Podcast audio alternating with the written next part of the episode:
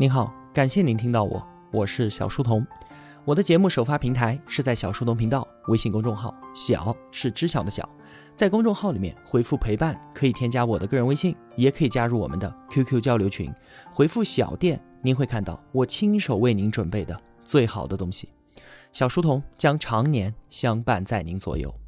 我们正在解读薛兆丰经济学讲义，我也把作者的付费音频课程《薛兆丰经济学课》推荐给所有的同学们。现在是五一长假，祝各位同学假期愉快。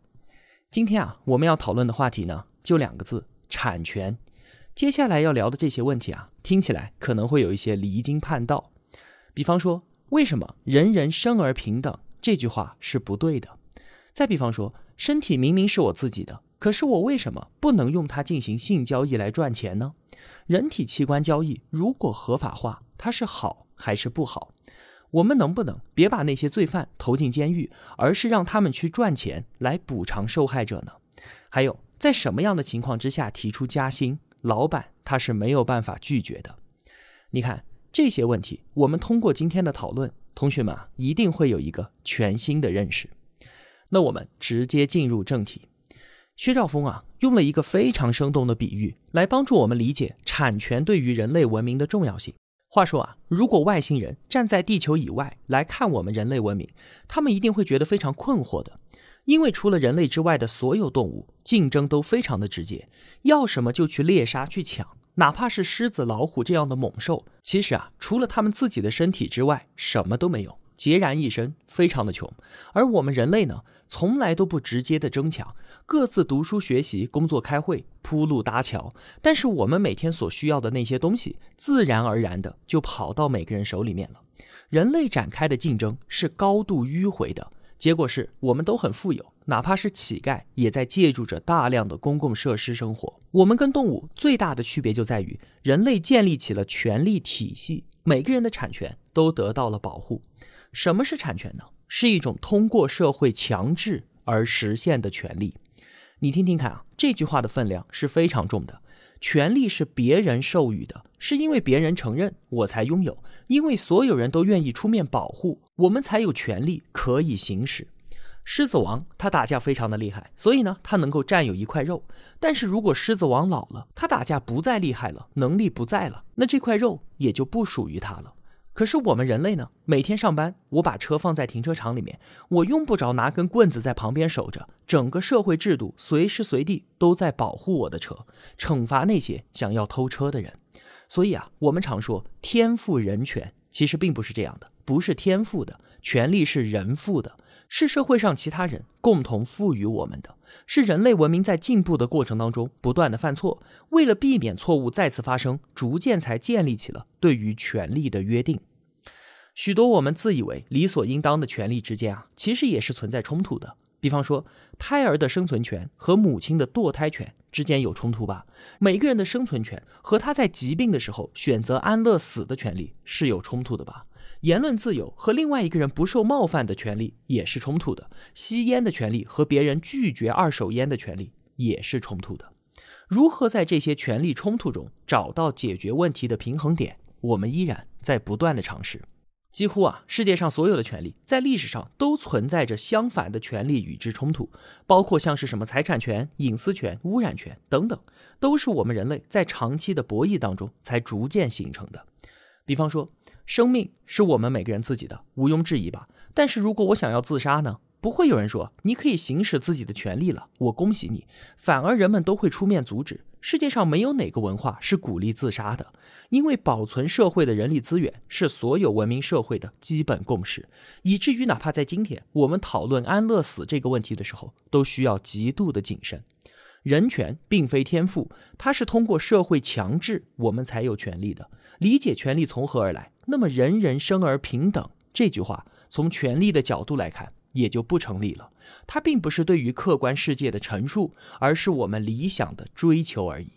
这让我们睁开眼睛，看清楚真实的世界是什么样的，而不是沉浸在我们自己的想象之中。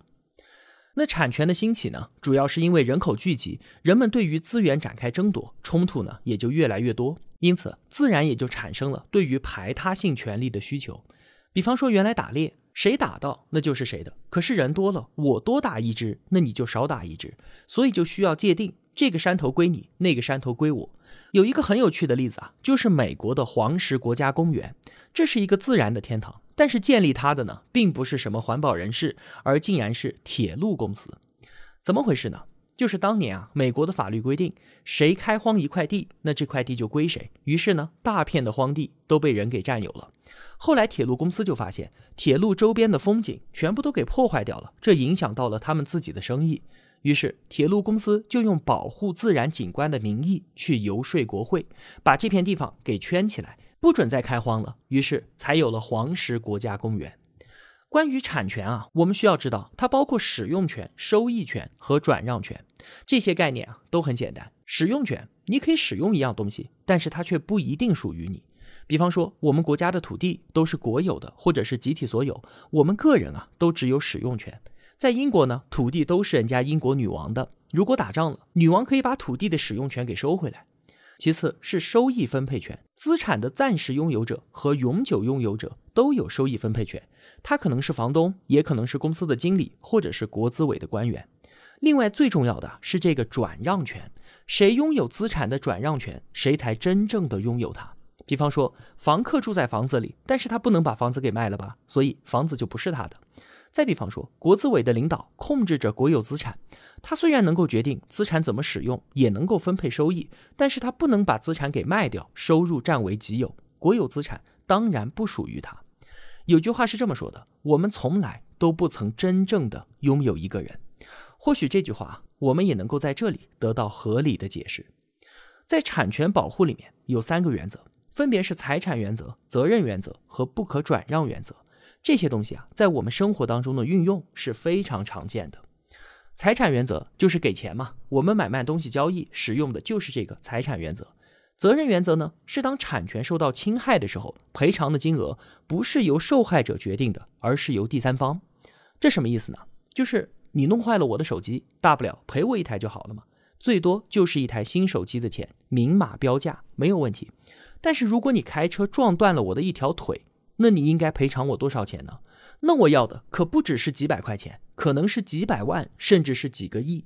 我失去了一条腿，我要多少我都觉得一点儿也不过分。但是啊，这样的赔偿是不可能实现的，所以我们只能够按照责任原则，由第三方来决定赔多少钱。再比方说啊，在软件行业，假如微软公司的产品里面，在上亿条代码当中有一部分侵犯了别人的专利。那怎么办呢？法官是不会勒令微软召回所有产品，改掉里面的授权代码再销售的，因为这样做啊，成本实在是太高了。那法院就会遵照责任原则，由第三方确定赔偿金额，让微软直接做出赔偿。刚才我们提出了一个关于刑事犯罪的问题啊，就是有时候人们会想，如果不把罪犯投进监狱里面，而是让他们继续在外面工作赚钱，去赔偿受害人。这样对于受害人来说不是更好吗？同时也减少了社会上无谓的损失。这样想啊，其实还是蛮有道理的。但是没有哪个社会是这么做的。为什么？因为犯罪分子他不仅仅伤害了别人，同时他的行为还改变了社会规则。把原来可以用财产原则保护的资产，变成了只能通过责任原则来保护。如果不把犯罪分子投进监狱，让他赚钱赔偿受害人，这背后是规则改变所带来的更大的损失。最后还有一个不可转让原则，比方说神志不清的人签署协议，那也是无效的；一个孩子哪怕是他自愿成为童工，劳动合同那也是不合法的。还有身体当然是我们自己的，我愿意和谁发生关系，这是我的自由。但是性交易却是违法的，为什么？因为如果允许交易，那交易过程当中的权利就需要得到他人与社会的认可。但是性交易是违背我们社会的普遍道德观的，所以呢，政府就代表大多数人直接禁止掉这样的交易。人体器官交易现在啊，当然也是被禁止的。但是我们在这儿可以讨论一下。因为禁止交易，所以器官来源呢只能是捐赠，这就让很多的病人在病痛的折磨当中焦急的等待着，也让更多的人因为等不到而失去了生存的权利。这些啊，当然是我们不愿意看到的。但同时呢，我们禁止器官交易最大的顾虑啊，是我们想着放开之后会迫使很多人为了钱而出卖自己的器官，这样的场面啊，更加令人无法接受。在过去呢，器官移植技术还不是很成熟，所以禁止交易也就相对容易。但在今天啊，随着技术的进步，移植的费用也越来越低了，禁令所带来的损失确实也在增大。我们知道啊，付费能够增加供给，这没有问题。其实，真的器官交易合法化之后，最大的供给者并不来源于我们想象中的穷人，而是来源于那些死者。如果一个人因为意外死亡了，把器官全部卖出去之后，可以给家人留下一笔可观的财富，那么会有很多人都愿意这样做的。当真如此的话，器官的供应源将比今天多得多，可以挽救很多人的生命，帮助很多人重新回归健康的生活。以上呢，就是产权保护当中的三个基本原则：财产原则、责任原则和不可转让原则。在薛兆丰的付费音频课程里面啊，他用一个非常有趣的渔村的故事，讲清楚了集体所有制、私有制、全员所有制和政府所有制这四种产权制度安排的利弊。但是在书里面啊，却没有这些内容。我觉得这部分是很有价值的，所以还是拿出来和同学们分享一下。这个故事是这样的：话说啊，有一个渔村，里面住着一百个人，他们都靠打鱼为生，每天每个人呢可以打到四条鱼。突然有一天，从天而降出现了一艘渔船，被一个人给发现了。他开船出海打鱼，可以打到更多的鱼。这个人啊，他是一个爱好公平的集体主义者，所以他决定按照集体所有制的方式来管理这艘船。在船上工作的人呢，平分打到的鱼，也就是经济权利平等，而且一人一票决定是否让更多的人上船，政治权利也是平等的。这听起来啊，就是一个非常不错的制度安排。当一个人驾驶出海的时候，他可以打到六条鱼。那如果有第二个人也上船，因为分工协作，可以再多打十条鱼，总共是十六条。第三个人上船呢，可以多打八条鱼，总共二十四条。第四个人上船可以多打六条鱼，总共三十条。那为什么这个数字每新增一个人，增加的打鱼数反而减少了呢？因为我们之前说过的经济学当中的一个基本定理：边际收益递减。就是我们往一个花盆里面不断的施肥，如果小麦越来越多，收益不会递减的话，那岂不是就能在一个花盆里面得到全世界所需要的全部小麦吗？这显然是不可能的。边际收益递减是这个世界的基本事实，而在渔村的这艘船上，当然也是如此的。那在集体所有制之下，会有几个人上船呢？因为收益是均分的，所以大家关心的是什么？是平均产量。三个人的时候，产量是二十四条，每个人可以分到八条鱼；四个人的时候呢，三十条，每个人只有七点五条鱼了。所以他们前三个人会拒绝第四个人的加入。但是啊，对于第四个人来说，他只要收益大于岸上的收益，也就是大于四条鱼，那上船就是划算的。所以他会怎么做呢？他会贿赂之前的三个人，给他们每个人分零点五条鱼，三个人的收益还是八条，而他自己可以拿到六条鱼。这样一来。他就可以上船了。这里所谓的贿赂啊，可以叫做上船费、入会费、见面礼、会员费等等等等。所以在集体所有制之下，大家最关心的是平均收益。船上人员的规模会比较小，外人他有打破规则上船的积极性，而船上的人也有收取好处、让人上船的积极性。如果我们用这样的思维去看学校，学校当然不希望成绩差的学生入学。那怎么办？其实啊，就是我们刚才所说的贿赂，在这里可以叫做择校费、赞助费或者是插班费。那如果说教育管理部门不允许收这些费怎么办呢？学校可以把学费整体都提高，然后给学习好的学生发奖学金。这样一来啊，其实只是形式不一样，但结果都是一样的。还有城市居民也是这样，很多人啊排斥外地人，是因为外来人员会分薄他们的福利。那要怎么贿赂这些人呢？可以交户口增容费。除此之外，集体所有制还有其他的一些弊端。比方说，船长想要把船给升下级，可以抓到更多的鱼，但是升级呢需要两年的时间。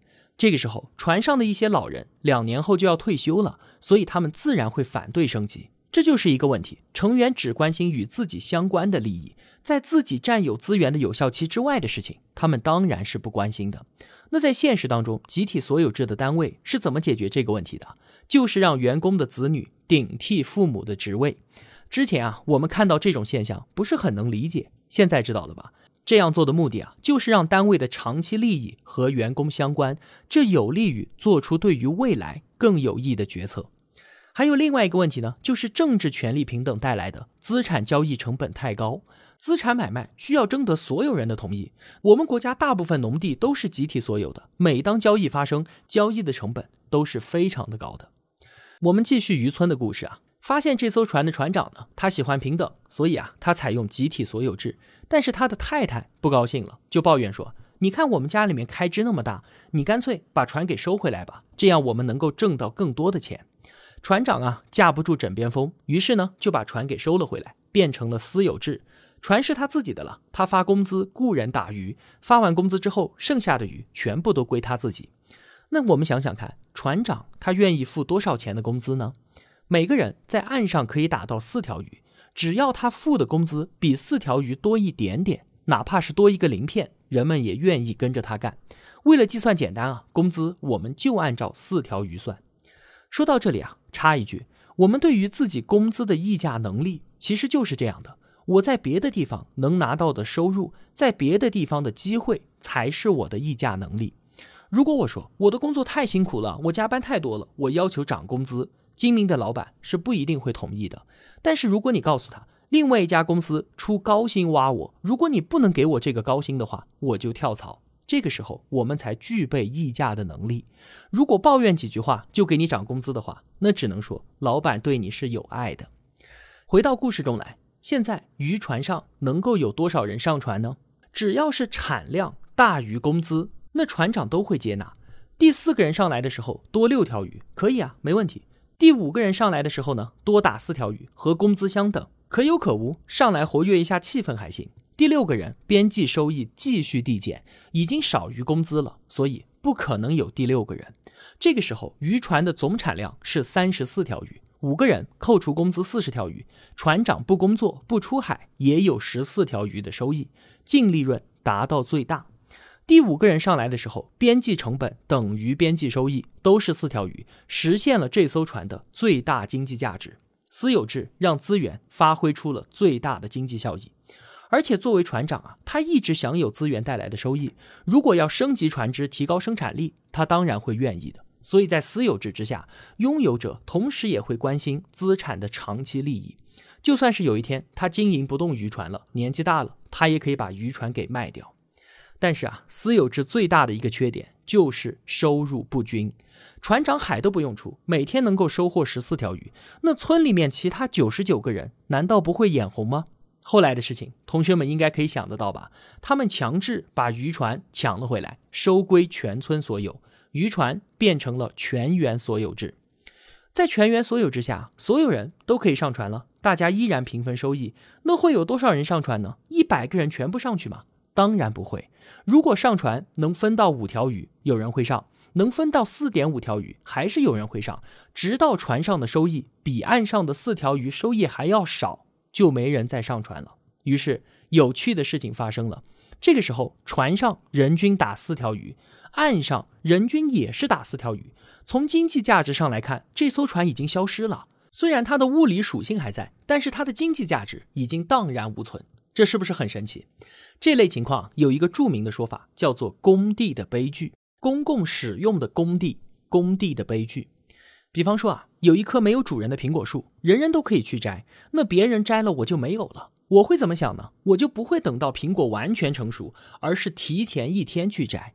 你知道了我的心思，你会抢先我一天去摘，而其他人呢，也知道你的心思，又抢先你一天去摘。我摘的时候可能苹果是红的，你摘的时候呢是青苹果，而他摘的时候可能是很小的青苹果，所以抢到最后的结果是没有苹果，这棵苹果树的价值不存在了。还有一片公共的水域，人们放纵捕鱼，从大鱼到小鱼再到鱼苗都会被打上来，最终的结果是所有人都没有鱼。这就是工地的悲剧，也就是全员所有制，人人都能够使用资源的一个重大的缺点。但是啊，记得我们之前曾经聊过的，亚当·斯密就说，每个人都追求自己的利益，就会有一只看不见的手，能够在无形当中推动公共的利益。而工地的悲剧呢，是每个人都在追求自己的利益，公众的利益却受到了很大的损害。这似乎与看不见的手是相悖的。其实啊，也不尽然。因为还有时间这个维度的存在，人们不仅只会关注眼前的利益，还会关注长时间内自己的总收益。与此同时，所有人都是在进行着一个长期博弈的。人们看到资源的价值在耗散，也会形成一些相互的默契或者是规范，来阻止资源价值的进一步耗散。比方说苹果树，人们可能会约定只能摘红色的苹果；比方说公共水域，在鱼的繁殖期，大家都不准捕鱼，或者是不把小鱼和鱼苗打上来。再比方说，牧民之间约定俗成，放牧的时候吃草不能吃完，而是要留一点草就换地方，保证过一段时间草能够正常的长出来。同样的，渔村里的村民也发现了这个问题。之前集体所有制的时候，有一些人还是能够分到六条鱼的。私有制的时候呢，船长每天都有十四条鱼，这笔钱毕竟是渔村总收入的提升，船长会拿出来消费的，也算是造福了整个渔村。但现在呢，却回到了和没有渔船之前一样了。所以渔村决定改革，成立渔船管理委员会，选拔了一些官员专门来管理渔船，于是渔船就变成了政府所有制。那现在还是那个问题，有多少人可以上船呢？是不是应该还是像私有制那样，只让四个人上船，让资产发挥最大的经济价值，然后把多打的十四条鱼平分给全村的所有人呢？这可就不一定了。为什么？因为政府的目标是多元化的，并非只有赚钱这一项。它不像私人的目标那么明确而直接。政府可能关心充分就业的问题，可能关心贫富差距的问题，可能关心大家是不是能够出海旅游的问题。以上就是渔村里发生的故事。好了，总结一下，今天这期节目我们都聊了一些什么？首先，权力来源于人富，而并非天赋。权力是通过社会强制才得以实现的。我们人类在文明进步的过程当中啊，为了避免重复犯错，才逐渐建立起了对于权力的约定。那些理所应当的权利之间啊，也是存在冲突的。我们不断的在权力冲突中寻找解决问题的平衡点。人人生而平等这句话不是对于客观事实的描述，而是我们主观的从未达成的愿望。第二，只有当拥有资产的使用权、收益权和转让权，才算是真正的拥有了对它的产权。在产权保护当中啊，存在三个原则：财产原则、责任原则和不可转让原则。这都与我们的生活息息相关，经常都需要使用到。现在我们知道了为什么不能给自己残缺的身体定价，要求索赔；为什么身体是自己的，但是性交易却不被支持。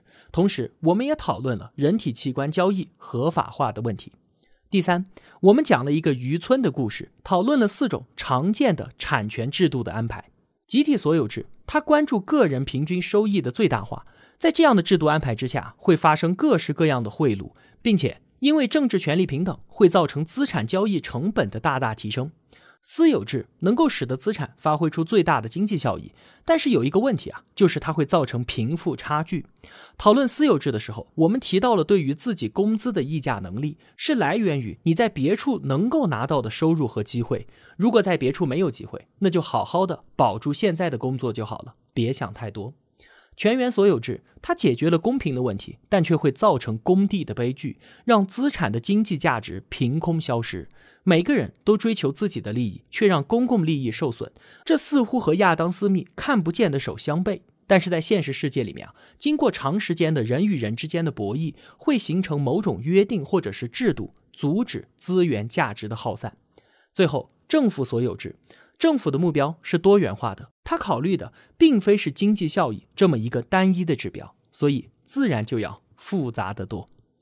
好了，今天的节目就是这样了。如果我有帮助到您，也希望您愿意帮助我。一个人能够走多远，关键在于与谁同行。